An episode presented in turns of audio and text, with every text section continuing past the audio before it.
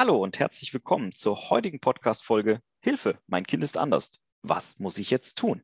Mein Name ist Daniel und ich begleite euch heute durch diese Folge. Hilfe, mein Kind ist anders. Was bedeutet das für Familien? Das und mehr wollen wir heute mal erörtern.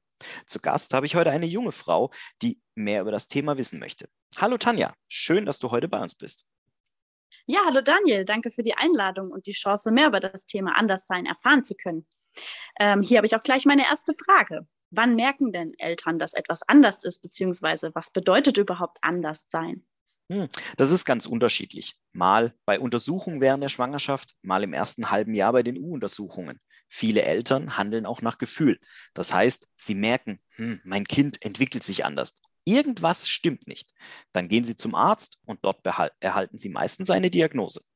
Bei der kleinen Mara und ihren Eltern zum Beispiel war es so, dass es nach der Geburt zu einer Thrombose durch eine Infektion gekommen ist. Diese hat man leider erst sehr spät bemerkt. Als die Eltern dann aber gemerkt haben, dass Mara nicht so richtig laufen möchte, ihre Beine, vor allem aber Füße und Arme immer sehr überstreckt und unkontrollierte Bewegungen mit ihnen gemacht hat, wollten sie das Ganze doch mal abklären lassen. Hierzu gingen sie in ein SPZ, also ein sozialpädiatrisches Zentrum, ein Krankenhaus speziell für kleine Kinder und dort erhielten sie nach einigen Untersuchungen auch ihre Diagnose. Wie gehen denn Eltern damit um? Ich kann mir vorstellen, dass es sehr überfordernd ist und auch viele Fragen sich auftun. Richtig, viele müssen das erst einmal verdauen. Es kommen ganz, ganz viele Informationen auf einen zu. Eine förmliche Informationsflut, wenn man so nennen möchte. Und man trifft leider auch immer wieder auf Ärzte, die wenig Zeit haben und dann natürlich auch kein Feingefühl besitzen. Ändert eine solche Diagnose etwas in den Familien? Ich habe die Erfahrung gemacht, dass viele Familien dadurch stärker werden. Aber es gibt natürlich auch Eltern, die ganz unterschiedlich mit solchen Infos umgehen. Und man muss bedenken, Mamas und Papas verarbeiten so etwas immer auf ihre eigene Art und Weise. Was ist in einer solchen Situation das Wichtigste? Für mich steht ganz klar der Zusammenhalt in der Familie an erster Stelle. Aber genauso wichtig sind gute Ärzte sowie ein gutes Sanitätshaus, das sich auskennt. Und was passiert dann nach der Diagnose? Wie geht es weiter? Na, zum ersten muss man mal eine Bestandsaufnahme machen. Was wird denn alles benötigt? Braucht mein Kind Hilfsmittel, also Produkte für den täglichen Bedarf, die zum Beispiel die Behinderung ausgleichen? Ist mein Haus, meine Wohnung, das Kinderzimmer überhaupt richtig ausgestattet? Welche Dinge darüber hinaus werden noch benötigt, dass mein Kind so normal wie möglich am Leben teilnehmen kann? Maras Eltern haben sich, nachdem sie die Diagnose verarbeitet und begriffen haben, erst einmal versucht, selbst in den ganzen Foren und Berichten im Internet durchzuarbeiten, Klarheit zu bekommen. Aber wie das so ist, je mehr Fragen gestellt werden, umso mehr Fragen kommen meistens zurück. Und das kann ganz schön überfordernd sein und auch Angst machen. Ja, das kann ich mir sehr gut vorstellen.